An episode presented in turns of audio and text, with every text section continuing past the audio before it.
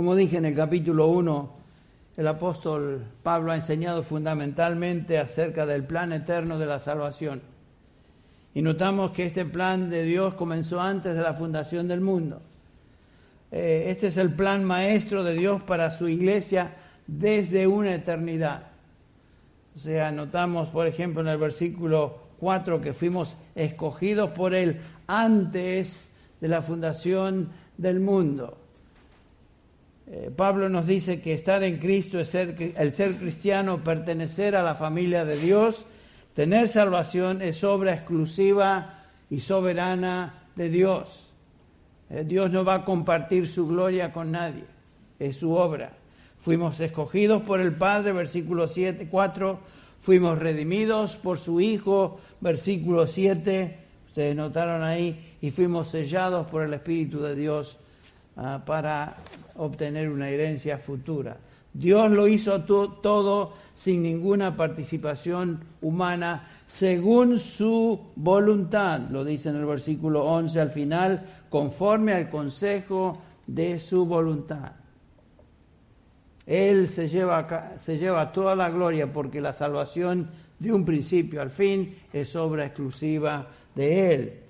Eh, el versículo 6, la expresión es para su gloria, versículo 12 también para su gloria, el versículo 14 para alabanza de su gloria. La gloria se la lleva Dios porque es el único que participa en esta obra. Nosotros no participamos en ella. Es instructivo notar que Pablo, inspirado por el Espíritu Santo, enseña esta doctrina y ora para que Dios les dé entendimiento a cada uno de ellos de esta verdad enseñada. Versículos 15 al 23, Pablo ora por los creyentes para que puedan entender el significado de este plan divino.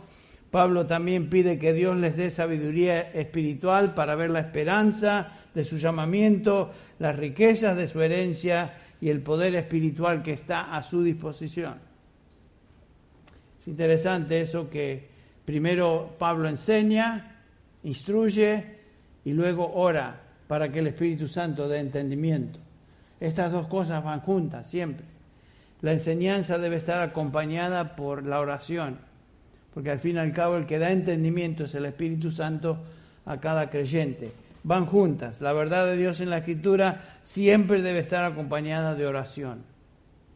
El Espíritu que reveló la verdad es el mismo Espíritu que reside en cada uno de nosotros los creyentes y da entendimiento.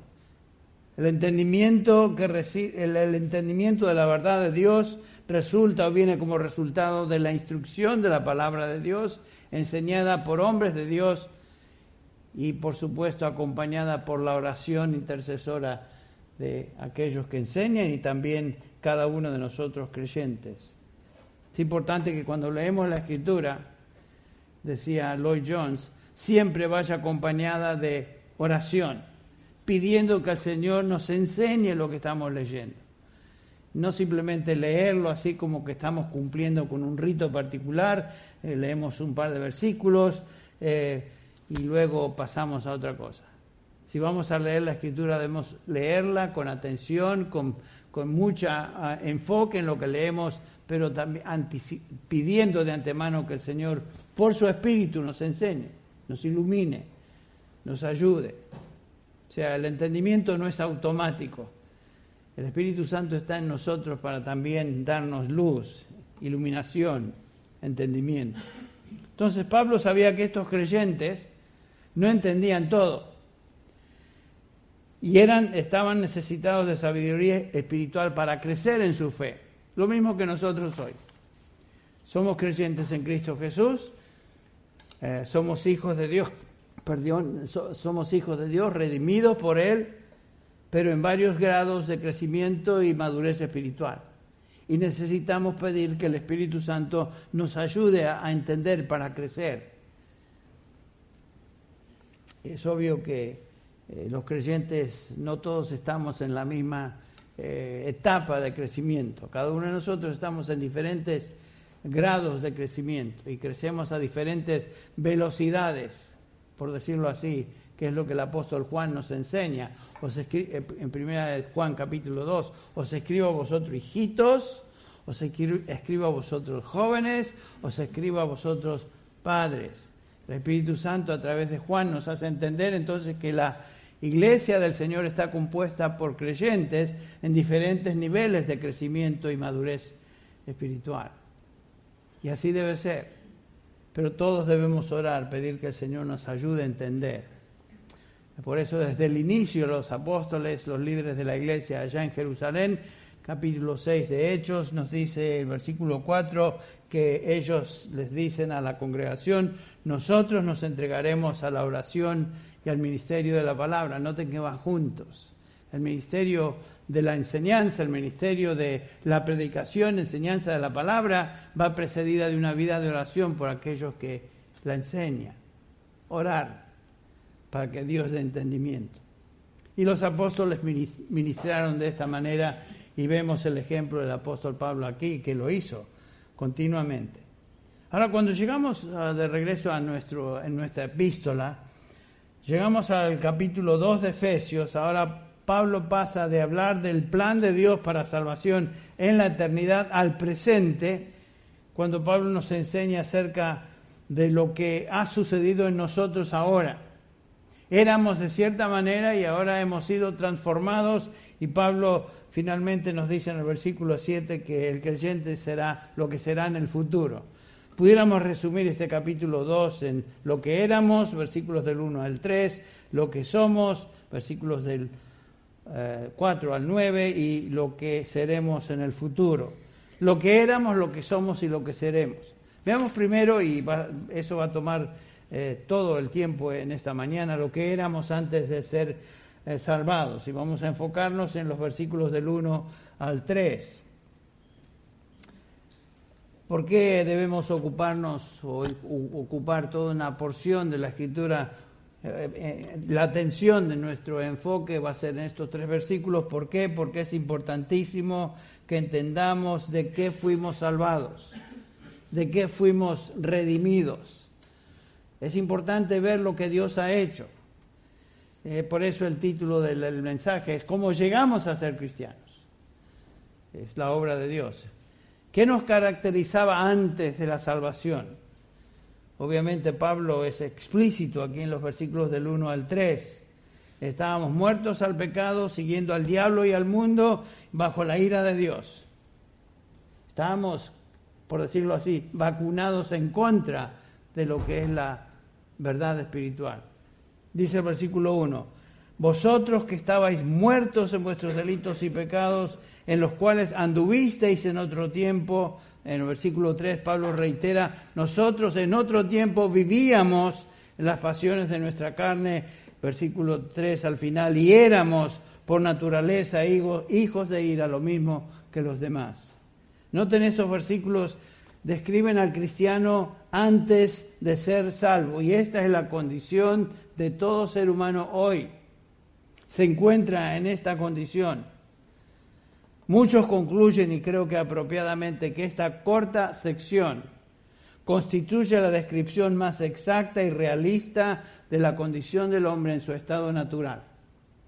Ese es el estado que los teólogos llaman o describen como la depravación total del hombre. Esta es una descripción de la bancarrota e incapacidad espiritual total de todo ser humano a menos que Dios intervenga en su vida.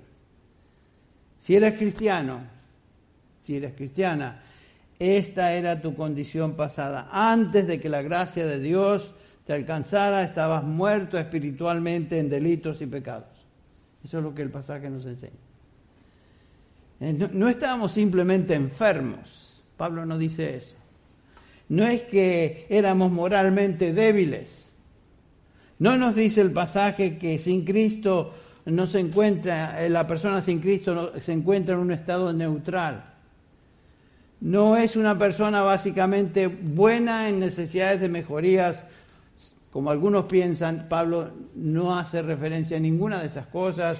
El diagnóstico bíblico es que estábamos muertos, espiritualmente muertos. Obviamente es una descripción de muerte, inhabilidad espiritual total. ¿Qué distingue a un muerto? Absoluta insensibilidad, incapacidad de hacer nada.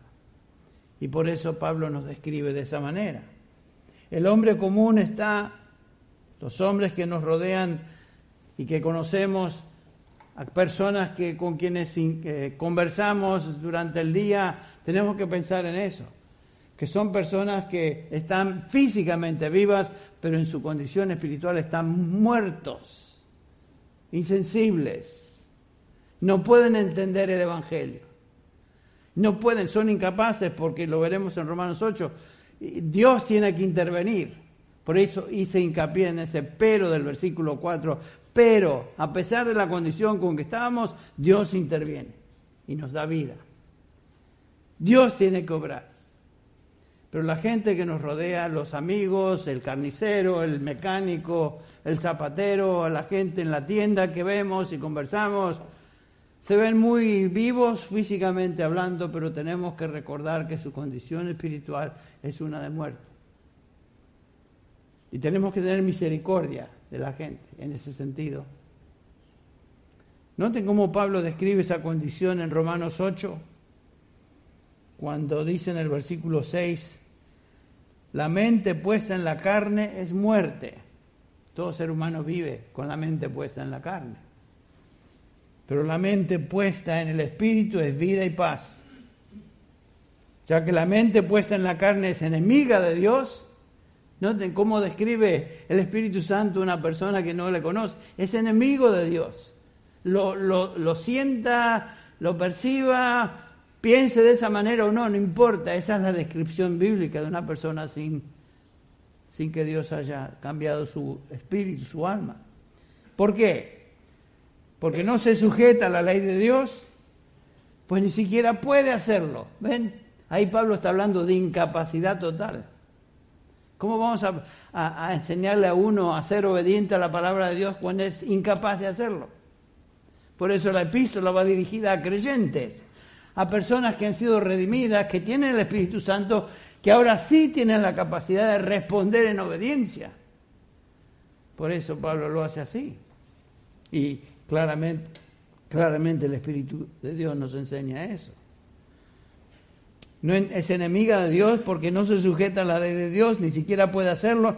Y los que están en la carne, noten esto, no pueden agradar a Dios. Ningún ser humano en su condición natural puede agradar a Dios.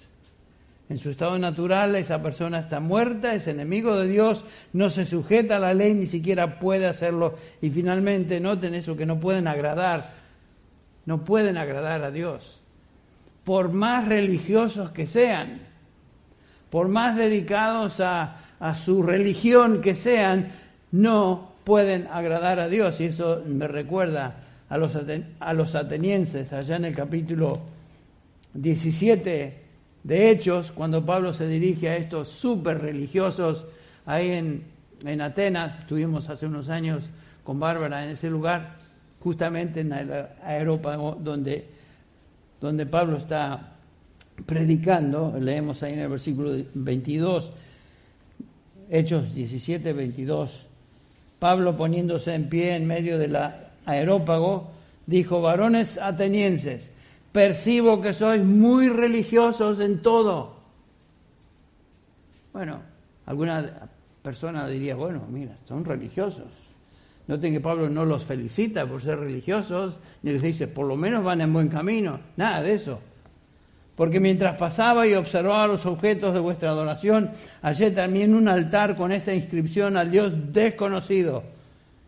Pues lo que vosotros adoráis sin conocer, eso os anuncio yo. Es una descripción de lo que Pablo está diciendo en Romanos 8. En, la carne no pueden agradar a Dios, por más religiosos que sean. Estos buscaban a Dios, buscaban a, agradar a los dioses y, y, en caso de que se les haya faltado uno, dicen al Dios desconocido. Hay gente muy dedicada a su religión.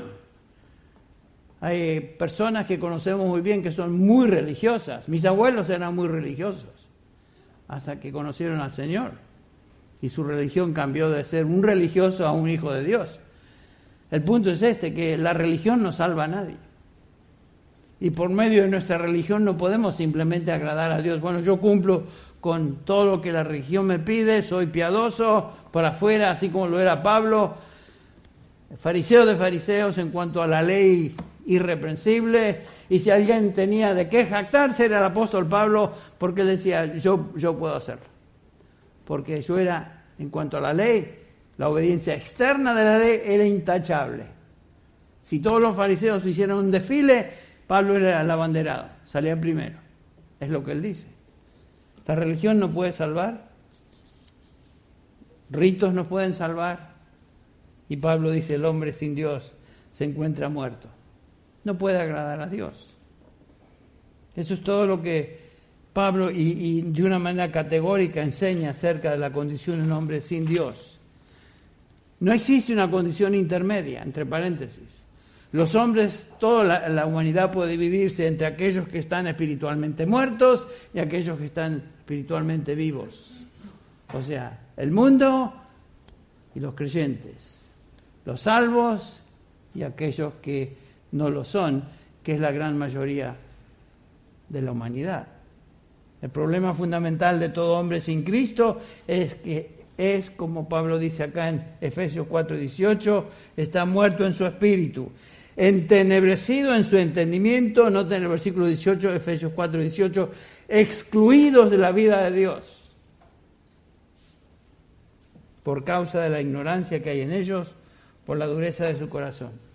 ¿Qué quiere decir estar muerto en delitos y pecados? Esencialmente la respuesta del Nuevo Testamento es esta, estar, excluidos de la vida de, de Dios, o sea, no conocer a Dios, no tener una relación con Dios, así como los atenienses, desconocían a Dios, aunque pretendían adorar hasta el Dios desconocido, no le conocían. En contraste, la persona que conoce a Dios, nos enseña Juan 17.3, tiene vida eterna. Esto es lo que el Señor Jesús dice en el, comienzo de su oración intercesora por los suyos. Esta es la vida eterna, Juan 17.3, que te conozcan a ti, el único Dios verdadero, y a Jesucristo a quien has enviado. Conocer a Dios implica tener vida eterna. Desconocer a Dios implica estar muerto en delitos y pecados. Dios es vida, él da vida, tener vida en términos bíblicos es conocer a Dios por un solo medio, por medio de su Hijo Jesucristo. El lema de lo que tenemos acá. Yo soy el camino, yo soy la vida, nadie viene al Padre sino a través de mí. La única manera de conocer a Dios es por medio de aquel que le envió a esta tierra para llevar a cabo la obra de redención. Entonces, cuando hablamos de muerte espiritual, debemos pensar en inhabilidad absoluta de responder a Dios a menos que Dios intervenga. El hombre está encerrado en esta condición de muerte espiritual, todo ser humano. No vamos a convencer a nadie de la verdad por medio de nuestra lógica, por medio de nuestro argumento, porque el único que puede convencer a alguien de la verdad es el Espíritu Santo que obra en ese corazón, en esta vida, como veremos más tarde. La mejor ilustración para entender esa condición es pensar en alguien que está físicamente muerto, ya lo mencioné. Un muerto es incapaz de reaccionar. Un muerto no reacciona a nada. Yo he tenido varios sepelios y me acuerdo en particular una ocasión cuando estábamos en un picnic de la iglesia, así como estuvimos reunidos ayer. Esto fue en un parque allá en Long Beach, en California. Y recuerdo que estábamos juntos, jugando a la pelota, osos conversando, y de repente se oye un rechinar de frenos y se observa un vehículo que iba a gran velocidad y de repente ¡paf! Y yo pude percibir que un cuerpo cuerpecito en este caso era un chico, fue golpeado por el vehículo y, instintivamente yo corría hacia lo que vi. Ese era Danielito, uno de nuestros chicos, que había sido atropellado y me acerqué a él, estaba con sangre en la, boca, en la cara y, quise verlo y quise palparlo, viene su madre corriendo, empieza a llorar, a gritar, sollozar y, y tratar de sacudirlo para que tenga vida, para hacer algo por él, ninguna reacción. Absolutamente imposible porque estaba muerto. Eso, eso es una ilustración de la condición de un ser humano, a menos que Dios le dé vida. Y siempre me acuerdo de esa ilustración. Espiritualmente lo mismo sucede con una persona en su condición natural. No tiene capacidad de responder. El hombre sin Dios es un muerto caminante, físicamente vivo, pero espiritualmente sin vida. Tenemos varias ilustraciones en el Nuevo Testamento de esto. Pero, ¿qué hace un muerto espiritual? ¿Qué tipo de actividad lleva a cabo? No es que no hace nada, uno, aunque esté muerto espiritualmente, esa persona está activa en varias cosas, pero note en qué se caracteriza, se caracteriza su vida. Una vida por delitos y pecados. Ese es el ambiente de su actividad. Vive en delitos y pecados. Es un pecador, peca porque es un pecador. No se convierte en un pecador porque peca. Su naturaleza es de pecar. Nace de esa manera, crece de esa manera, se desarrolla de esa manera y termina en una eternidad separado de Dios, a menos que el Señor haya transformado su vida. Nuestra condición es de muerte espiritual. ¿Se acuerdan la descripción de David en el Salmo 51? cuando dice en el versículo 5, creo que es, he aquí, yo nací en iniquidad y en pecado me concibió mi madre.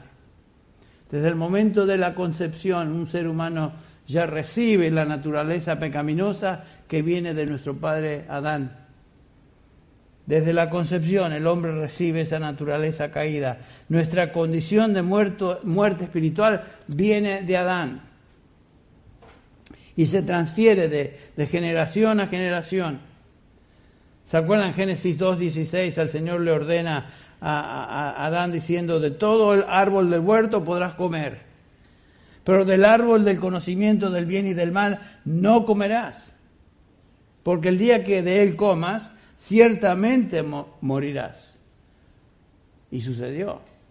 No murió inmediatamente, físicamente hablando, pero sí murió inmediatamente en su espíritu. Y nos dice Pablo en el Romano 5, 12, en referencia a eso, por tanto, tal como el pecado entró en el mundo por un hombre y la muerte por el pecado, así también la muerte se extendió a todos los hombres. ¿Qué quiere decir todos? No me miren así, contesten, todos. Por supuesto, todos es todos. Esto incluye a todo ser humano, de Adán hasta que el Señor venga. Todos pecaron. Adán murió espiritualmente cuando desobedeció el mandato de Dios y a partir de él todo ser humano, todo, sin, sin excepción, desde el momento que es concebido, nace muerto en delitos y pecados.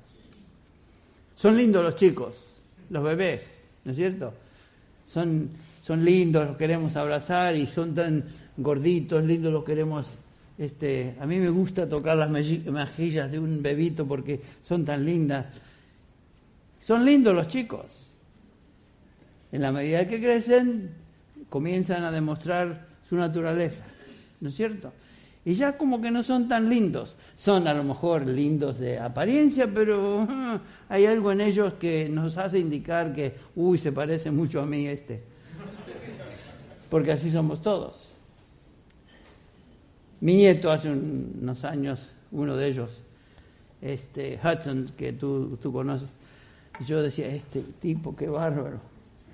Este, yo decía, yo creo que todo ser humano tiene una naturaleza caída, pero este tiene dos.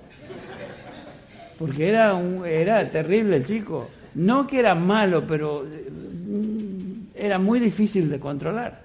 Gracias a Dios hoy tiene nueve años y, está bien. Eh, digo, ha mejorado. No sabemos si ha sido redimido aún, pero el chico ha cambiado. Tengan, tengan paciencia con aquellos que son chiquitos. El Señor cambia a, la persona. Bueno, otra vez, volviendo a la naturaleza que de un ser humano. Todo ser humano, por más lindo que sea cuando es chiquito, eh, es una persona que tiene una naturaleza caída. Pablo describe al pecador con dos palabras, noten, muertos en delitos y pecados. Dos palabras, para toma en, griego delito, que quiere decir simplemente resbalarse, tropezar, ir en dirección equivocada, o amartía, que quiere decir fallar al blanco. El pecado en esencia es fallar al blanco que Dios pone, el blanco es este, por cuanto, por cuanto todos pecaron y no alcanzaron la gloria de Dios. El blanco es la gloria de Dios. Ningún ser humano puede alcanzar la gloria de Dios. No tiene la capacidad de hacerlo. Y por lo tanto todos somos pecadores. Siempre nos quedamos cortos de la, cortos de la gloria de Dios. No glorificar a Dios es en esencia pecar. Romanos 1:21. Dice Pablo, porque aunque conocían a Dios, no le honraron, no le dieron gloria como a Dios, ni le dieron gracias, sino que se hicieron vanos en sus razonamientos y su necio corazón fue entenebrecido. Toda la humanidad entonces erró al blanco y, no le puede pegar al blanco. Todos los hombres son culpables, pecadores delante de Dios, porque no honran a Dios. El estándar es la gloria, es la santidad absoluta de Dios. Eso es lo que Dios desea y demanda de nosotros. Sed santos porque yo soy santo. ¿Quién puede llegar a eso? Podemos desear eso y como hijos de Dios queremos continuamente llegar, pero no podemos llegar al estándar que Dios tiene para nosotros, que es la santidad completa. Ser como Él. Nadie puede alcanzar eso. Hay gente que demuestra cierto grado de bondad, de generosidad, y desde el punto de vista humana, humano, diríamos, son buenas personas. Conocemos a buenas personas, pero buenas en comparación a quién? Eh, esa, esa, es la, la, pregunta. Buenas en comparación a otros, pero en términos de buenas para llegar a obtener o llegar a lo que Dios demanda de ellos, malas. No hay ninguno bueno, dice Romanos 3. No hay ni siquiera uno. No hay quien busque a Dios. Todos se han desviado. Esa es la condición de un ser humano sin Dios. Todos son, somos malos. Inicialmente todos y hoy a menos que, haya, que hemos sido redimidos, no somos buenos en nosotros mismos, somos buenos porque estamos cubiertos con la justicia de Cristo, de lo cual hablamos y cantamos hace un, un rato. Todo hombre sin Dios es un pecador, pero esto no quiere decir que todos los hombres son igualmente corruptos. Todos los hombres sin Dios están muertos en delitos y pecados porque no pueden alcanzar el estándar de Dios, la gloria de Dios. Aunque a menudo manifiesten ciertas virtudes, cierta bondad. El versículo 2 de Efesios nos dice que describe este medio ambiente, la esfera en el cual el hombre sin Dios opera. No solo está muerto, excluido de la vida de Dios, sino que su vida ahora se caracteriza por seguir al mundo y al príncipe de este mundo. Fíjense que si eso no, ese, ese, ese versículo no, no, medita que, no merita que pensemos en él seriamente hoy en día, cada día más. En los cuales en otro tiempo según, andábamos según la corriente de este siglo, conforme al príncipe de la potestad del aire, el espíritu que ahora opera en los hijos de desobediencia. Lo primero que dice es que en la salvación seguía, antes de la salvación seguíamos la corriente de este mundo, este siglo. La palabra es cosmos, eh, Pablo no se está refiriendo al mundo creado, sino que se refiere al sistema eh, ideológico que domina este mundo, sus valores, sus estándares, sus razonamientos, su conducta, y la gente marcha al compás de lo que el mundo es y el príncipe de este mundo dictamina que debe ser. Y cada día lo vemos más. Este mundo está en las garras del maligno, dice primera de Juan 5.19. Y no hay duda que eso es realidad. Ustedes piensan que a lo mejor aquí en Europa se ven ciertas cosas, en Estados Unidos, que todo el mundo está igual. Lo que, lo que es bueno o era bueno o es malo y lo que es malo es bueno. Y la gente sigue cosas que hace años atrás, un tiempo atrás, no hubiéramos imaginado que la gente pudiera haber adoptado este tipo de virtud cultural o, valor cultural. Uno diría, no, eso no, nunca llegaremos a eso. Sin embargo, lo estamos viendo y observando. La gente se conforma a este mundo, por eso Pablo exhorta a los creyentes a no os conforméis a este mundo, sino ser transformados por la renovación de vuestra mente. Eh, este mundo está bajo la, potestad, dice 1 Juan 5, 19, de aquel que controla, el maligno. Todos los que están muertos en delitos y pecados están controlados y dominados por el príncipe de este mundo. Algunos están dominados directamente, otros simplemente están bajo la misma sintonía, lo sepan o no lo sepan. Jesús llama a Satanás, al diablo, el padre de toda la gente, de todos, ¿se acuerdan? Aquellos que no creían en él, él les dice claramente en Juan 8:44, vosotros sois de vuestro padre el diablo.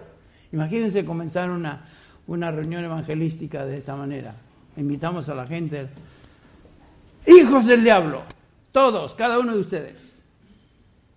Imagínense, wow, eso no sería muy apetecible. Pero Dios, el Señor Jesucristo llama a todos los que no creen en Él, hijos del diablo y, y queréis hacer los deseos de vuestro Padre, dice. Él fue homicida desde el principio y no se ha mantenido en la verdad, porque no hay verdad en él. Cuando habla mentira, habla de su propia naturaleza, porque es mentiroso y padre de mentira. Y la gente sigue al príncipe de este mundo, sigue al diablo, sigue al padre de mentira y cree en todas las mentiras que éste informa y pasa a través de sus secuaces, en todo, particularmente los medios de comunicación hoy. ¿Cuál es el espíritu de este siglo? Bueno, se manifiesta de varias maneras, pero en general es todo aquello que apetece a la carne y a sus deseos. Hacer lo que quiero, preocupación con las cosas materiales, concentración en lo que satisface la, lujuria, etc. Juan describe a este espíritu del mundo en 1 Juan 2.15, no, no améis al mundo ni las cosas que están en el mundo. Si alguno ama al mundo, el amor del Padre no está en él y todo lo que hay en el mundo, noten, la pasión de la carne, la pasión de los ojos y la arrogancia de la vida no proviene del Padre, sino del mundo. Entonces, vivir según la corriente de este mundo y conforme al espíritu de este siglo es vivir bajo el dominio y la dirección de las ideologías, las filosofías, las especulaciones que dominan, razonamientos que dominan a este mundo. Eh, y observen lo que el mundo exalta. Cada vez que veo las noticias estoy buscando de alguna manera a ver si encuentro una buena noticia. ¿Dónde están las buenas noticias? Todo está de cabeza. Eh, la inflación, la inflación, pero la inflación no es lo, peor, lo peor es todo lo que está eh, rodeándonos a través de aquellos que propagan las ideologías del mismo diablo.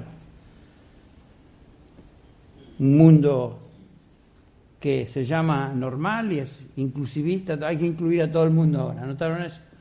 Si uno, lo que Dios dice es pecado, el mundo dice, no, eso no es pecado, eso no seamos cuadrados, no seamos exclusivistas, no seamos, no sean ustedes los creyentes tan, tan este, cuadrados en su manera de pensar, tenemos que incluir a todo el mundo y todos aquellos que y, y saben de lo que estoy hablando, representado por el arco iris y todas esas cosas. Bueno, lo que Dios prohíbe, prohíbe, el mundo abraza. Lo que Dios dice no, el mundo dice sí. ¿De dónde viene eso? Del diablo, del padre de mentira, Satanás, el príncipe de este mundo. Y quiere que los hombres piensen de esa manera, en particular en cuanto a la verdad de Dios.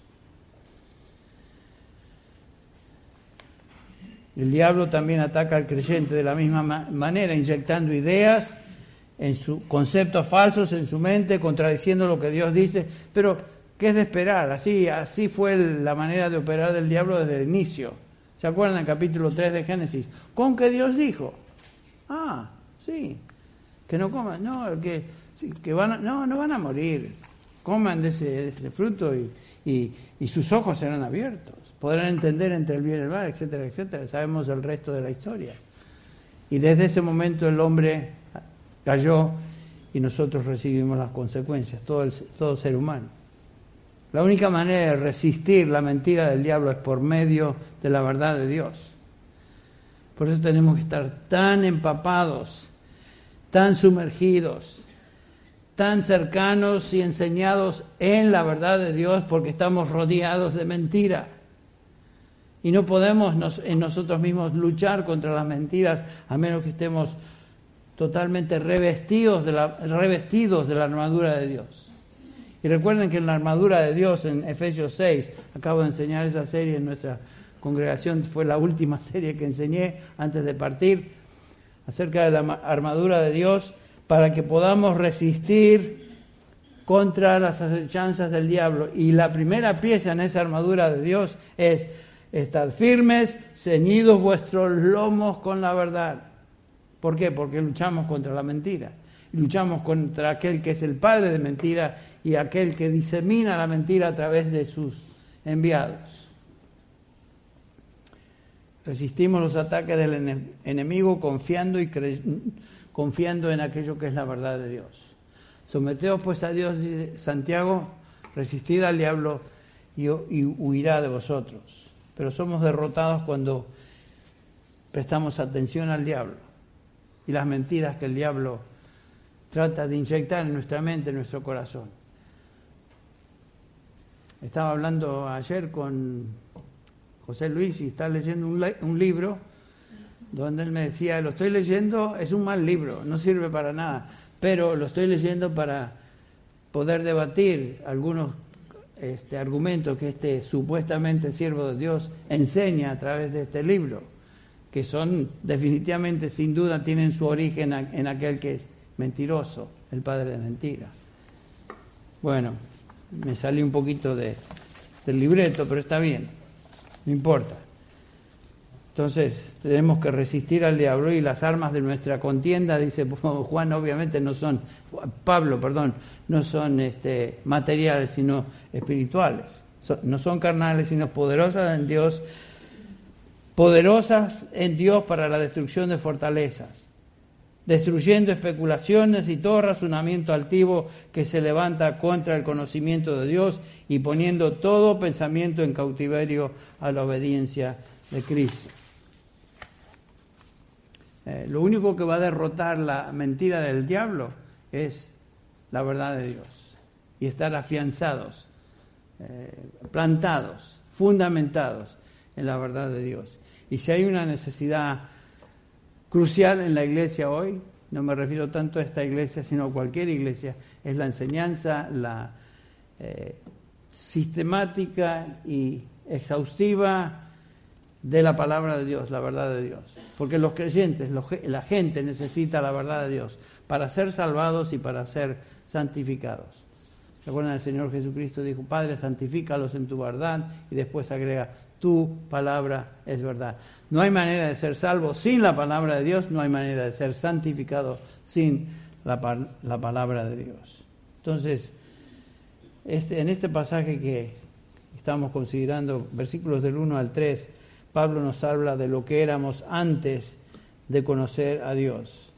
Estábamos en desobedeciendo a todo lo que Dios dice en su palabra, seguíamos las pasiones de nuestra carne, seguíamos los deseos de nuestra carne y todo aquello que el Señor prohíbe.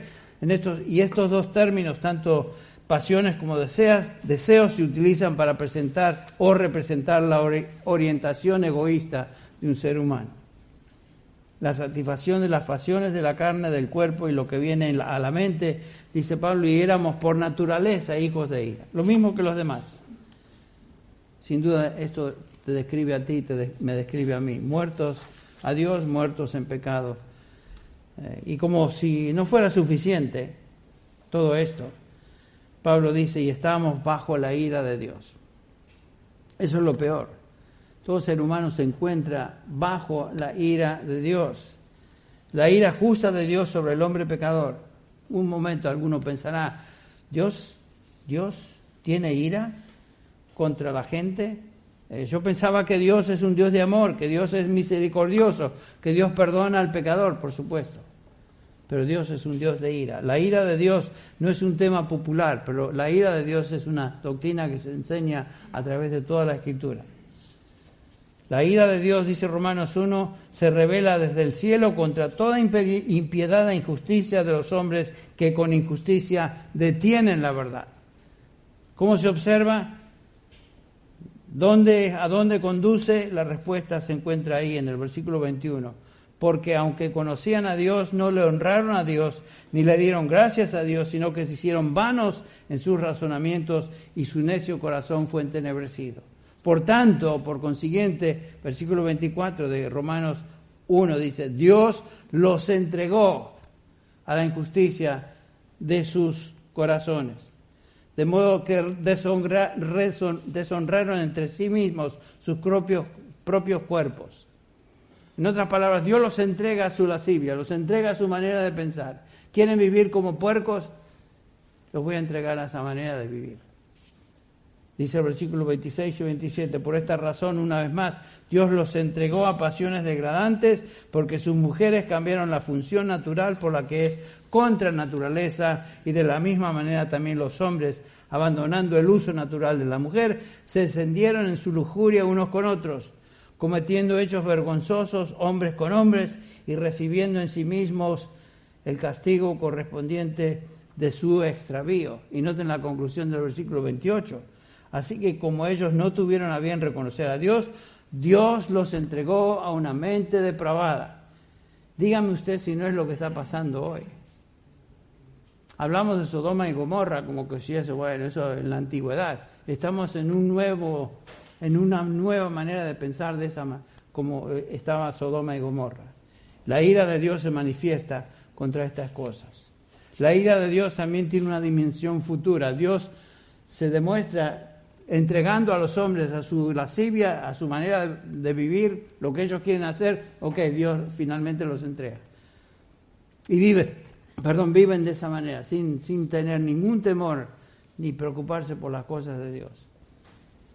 Dios no hace la vista gorda al pecado. Y en, en Hebreos capítulo 10, versículos 26 al 28, acá el autor de Hebreos nos da una dimensión futura de esa ira de Dios no solamente que hoy Dios ya se manifiesta en su ira entregando a las personas a su manera perversa de pensar y vivir, sino que en el futuro esto es lo que les espera. Y si continuamos pecando deliberadamente después de haber recibido el conocimiento de la verdad, ya no queda sacrificio alguno de pecados, sino cierta horrenda expectación de juicio y la furia de un fuego que ha de consumir a los adversarios. Eso debe dar temor. Horrenda cosa, dice el pasaje, es caer en las manos del Dios vivo.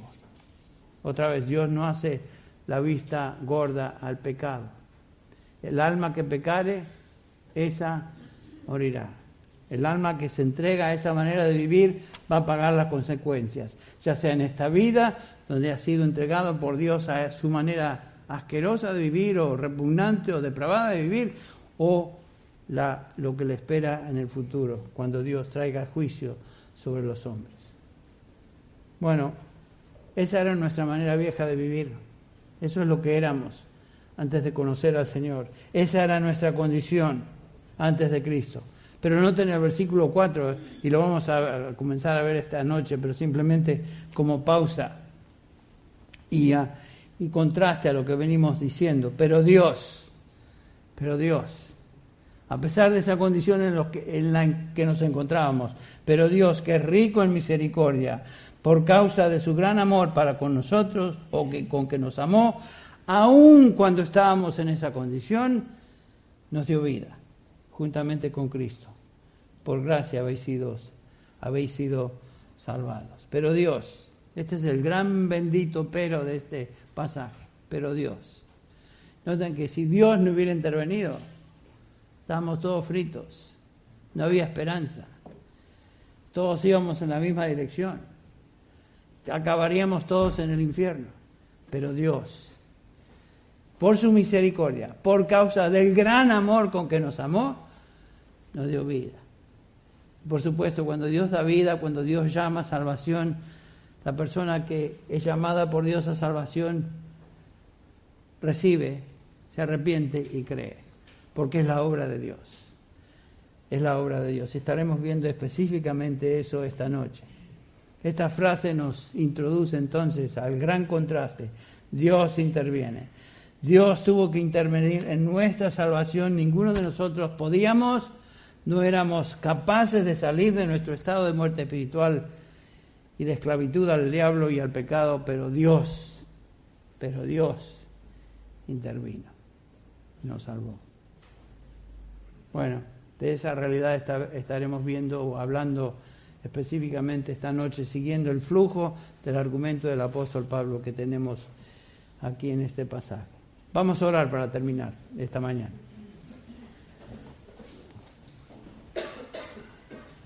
Señor, te damos gracias por tu palabra.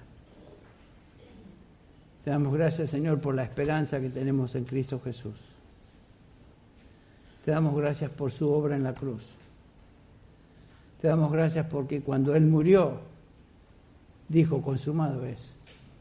En otras palabras, todo lo necesario para nuestra salvación y para nuestra redención y nuestra justificación fue logrado por Cristo Jesús en esa cruz.